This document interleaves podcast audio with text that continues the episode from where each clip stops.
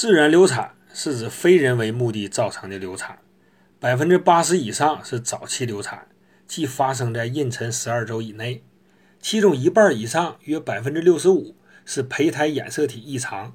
所以，天津医科大学遗传学教授刘淑娟主张，保胎不要盲目，一定要慎重，因为许多自然流产是大自然优胜劣汰的结果。除了染色体异常，母体内的环境差。也是重要因素，如内分泌失调、生殖道感染、体内有害物质蓄积等等。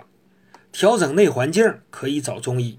中医认为，气血虚弱、肾气不固或内热均可导致流产，尤以虚症多见。故张医师建议，保胎应着手在平时，别等出现流产先兆了再临时抱佛脚。